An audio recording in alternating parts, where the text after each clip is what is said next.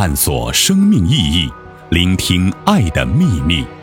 欢迎收听《爱之声》，播音张婉琪。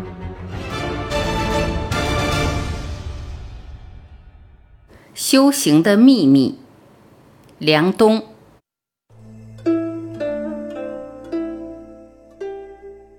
心念一闪，震动十方。我常常和大家分享这句话。大概在两三个月以前，我陷入到一种突如其来的迷茫，就是到底自己应该是一个什么样的人。当时他们都说应该由师傅来告诉你，我也不知道在这个阶段应该出现的师傅会告诉我什么。我有四位老师，三位已经先去，另一位远在广州深居简出，平时也没有什么机会可以深聊。所以，我觉得自己像一个根气不高而又很想找到某条路的孩子，就想会不会有个老师在这时会出现呢？许愿要小心，当心它实现。大概在两个月以前，由杭州钟氏夫妇的善缘，我去了一趟杭州西溪湿地蔡志忠先生的漫画工作室。那天他一直等着我。到了，已经晚上六点，一坐下来就开始喝酒，大碗喝酒，大口抽烟，大块吃肉，然后他开始精神飙车，我开始跟随他，从晚上七点左右一直飙到将近凌晨一点，听得我口吐白沫。这是思想上的飙车，我已经算是见过很多高人的了，还没见过一位从佛经讲到量子物理，讲到数学微积分。讲到桥牌，讲到古铜佛的收藏，讲到学习外语，讲到中国古代思想史，讲到心理暗示学，讲到身体变化，讲到中医，再讲回人生宿命，讲天主教，而且每一样都讲到顶尖的境界。蔡老师在和我聊天时，丝毫没觉得自己是认真工作的人。说在等我时，顺便画了多少幅画，我还不相信。结果在凌晨一点要告辞时，他拉着我们几个人，每人用不到九十秒送了一幅画。我当时想，一个人怎么可能学到这么多东西，而且每样都学到这么高的境界？甚至那个时候闪过一个念头：如果能拜他为师，应该很好。结果没有想到，当我第二次见到蔡先生的时候，他突然低声问我：“你愿意做我的弟子吗？”我当时猛然一愣，我看着这样一个在思想上极其骄傲放达，而在那一刹那又如此腼腆的人，惊喜后马上回答：“当然愿意。”传说中的老师找学生，原来真的有。实际上也是我发了此愿，真的很希望跟蔡老师学习。不过我很好奇，我能跟蔡老师学什么呢？他给我看了要传给弟子的信物，真正吓到我的不是那个本子上的几幅画，而是岭南画派的传承。他是第三代，我是第四代。当然，岭南画派也有很多分支，像我这种不孝弟子，我很汗颜。我觉得会不会给老师抹黑？像我这种根气愚钝的人，只适合顿悟的人。我连中医都还没有学好，教我学岭南画派很有压力。蔡老师跟我说，如果你愿意学的话，还是能成为一个很好的画家的。他是三十多岁突然对物理学感兴趣，自己闭关十年学习量子物理。为了学量子物理，还专门学了英语。一个能够用英语去读量子物理学书的人，你可以想象，他出生在一九四八年的农村，十五岁到台北学漫画，再学动画的一个过程。你不能想象，一个可能连大学都没有上的人，可以用这样一个方法完成对物理学的学习，而且是最尖端的量子物理学。台大校长李嗣成先生是他的好朋友。蔡先生有次碰到他，说他要学物理，请李先生开出十个最尖端的问题，然后买了三百本相关书籍开始看，居然无师自通，成为这个领域里的高人。他可以和台湾这个领域里最顶尖的人进行最专业的对话。他学桥牌也是这样，他和聂卫平先生一起拿过十个以上的亚洲冠军。私下，他不经意地告诉我，其实巴菲特打桥牌也不错。我发现他比比尔盖茨打得好点儿。我问：“您和他打过？”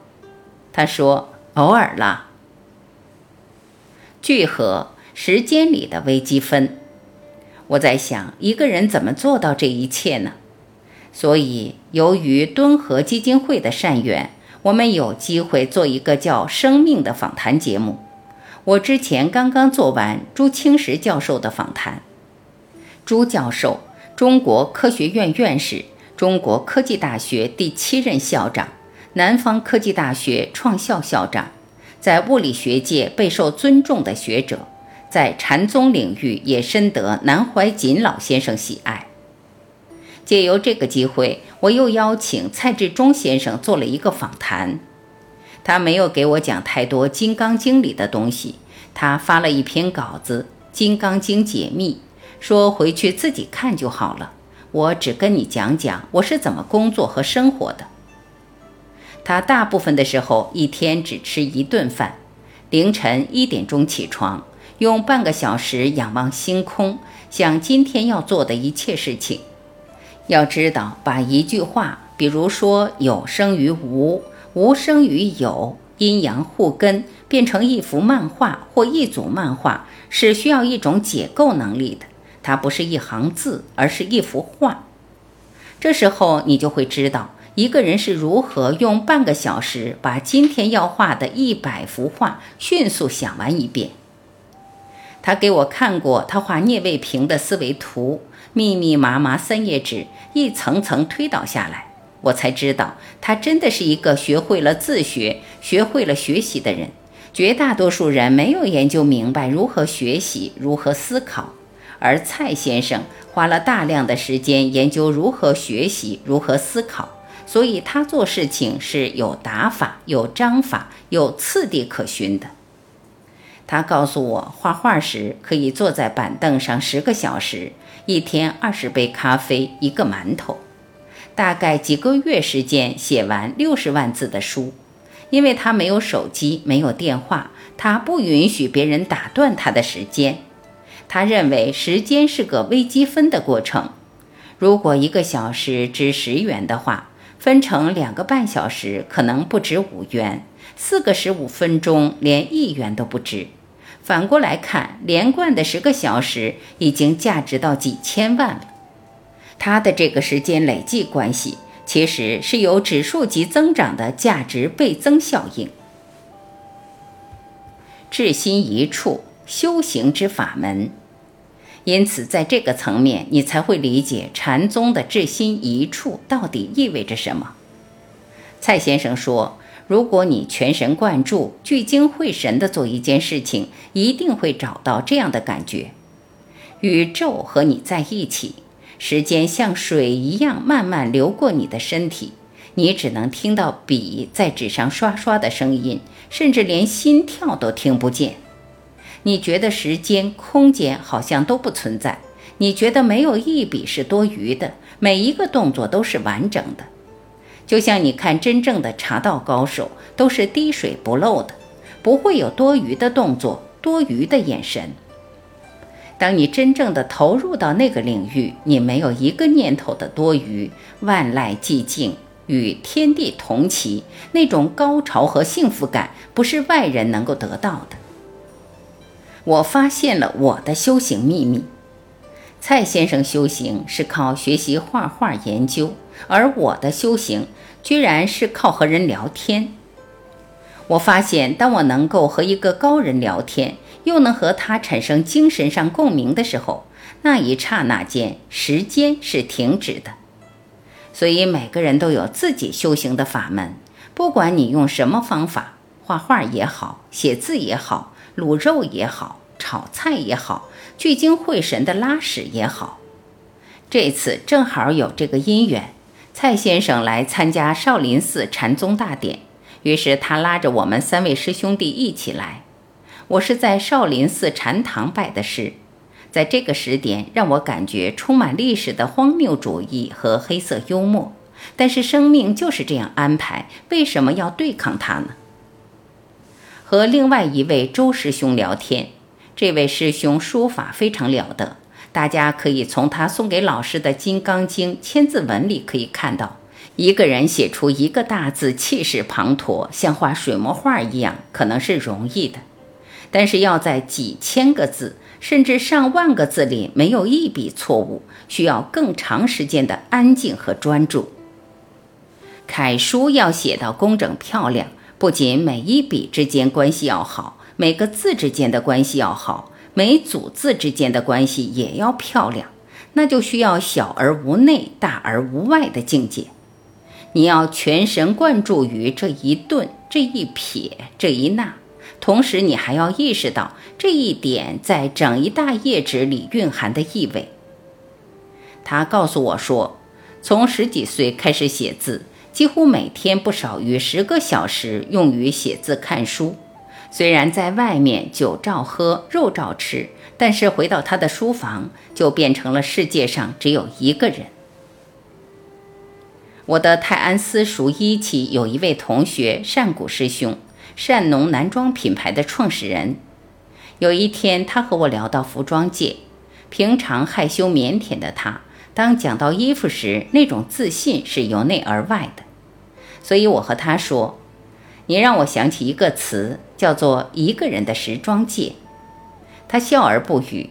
我知道这种借由真正的对衣服的理解，在自己的领域腼腆而自信的笑而不语意味着什么。你无需假装谦虚，也无需假装骄傲。拜师出来。蔡老师带着我在少林寺看一块和他有关的碑，上面是关于他关于心经和禅宗的一些解释，也包括他的一些画作。那刹那间，我觉得一个人如果能够真的将心注入，然后用大块的时间把一个领域的东西做到臻于至善，专到有一天可以轻易的放下。我相信，就像当年沈鸿飞先生。《舌尖上的中国》的总策划约我第一次聊天，居然在麦当劳，我就知道高手是怎样面对人生的。对他们来说，好吃和不好吃已经没有那么重要了，因为你经历过了。至心一处，臻于至善。所以，作为一个在四十一岁关头小有迷惑的人。在这几天有机缘被蔡老师收为门徒，我觉得很高兴，很受宠若惊，也相信各种因缘也不是以你我的力量所左右的。就如南老说过，他和很多老师的因缘。当年南老微笑着在太湖大学堂给我们讲《黄帝内经》和《庄子》的时候，我是斜后排的旁听生。当时的朱清时校长是前面的大弟子。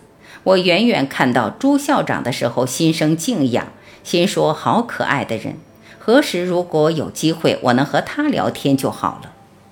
想不到这两天，朱校长居然约我在太湖大学堂边的一间精舍见面，聊到关于量子物理学、宇宙、禅宗、金刚经和楞严经的关系。你知道那种觉得自己随时可以跪下来，可以向他们磕头的诚意是来自哪里吗？是因为你看见了一些人，他们闪烁着一种光辉，一种接近着真理的光辉。虽然他们可能永远都不是真理，因为真理本身就是无常的。诸行无常，诸漏皆苦，诸法无我，涅槃寂静。真理因为是无常，所以可能是不存在的，但是有些时候会聚合在某些时间和空间里面，也会偶尔的停留在某些人的眼睛里。前行者与引路人，我发现所有的大家平时都是腼腆的，但是去到他们的领域，他们真正自信的领域里，他们都是不造作的，都是坚定的。让我深刻地理解了什么是拜师。其实朱教授或蔡老师的思想精华都可以买书自己看，或者网上也有很好的整理。那为什么我们要拜师？是因为师傅最重要的意义是，他可以在你面前演给你看，原来人生可以这样活，原来人是可以有这样一种状态的，然后你才会真正的升起，你也可以成为这样人的信心。因为你同时还看到他们平常人的一面，所以作为一个很不称职的学生，我仍然很发自内心的和大家分享我的感受。生命是如此美好，我们一定要真正专注于自己爱和喜欢的人和事上。昨天蔡老师问了我一句话，也作为本篇最后和大家分享。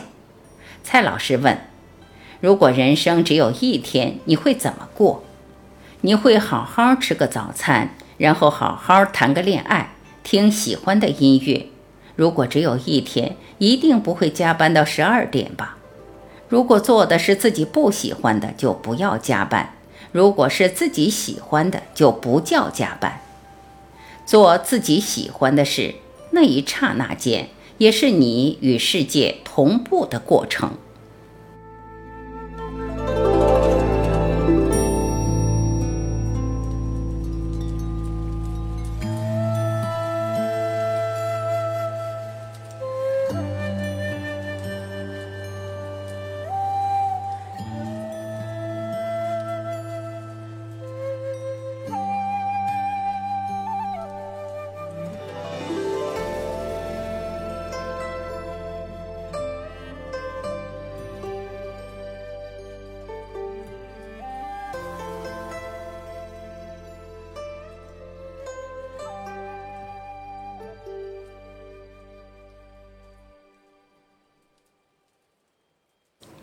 感谢聆听，我是晚琪，再会。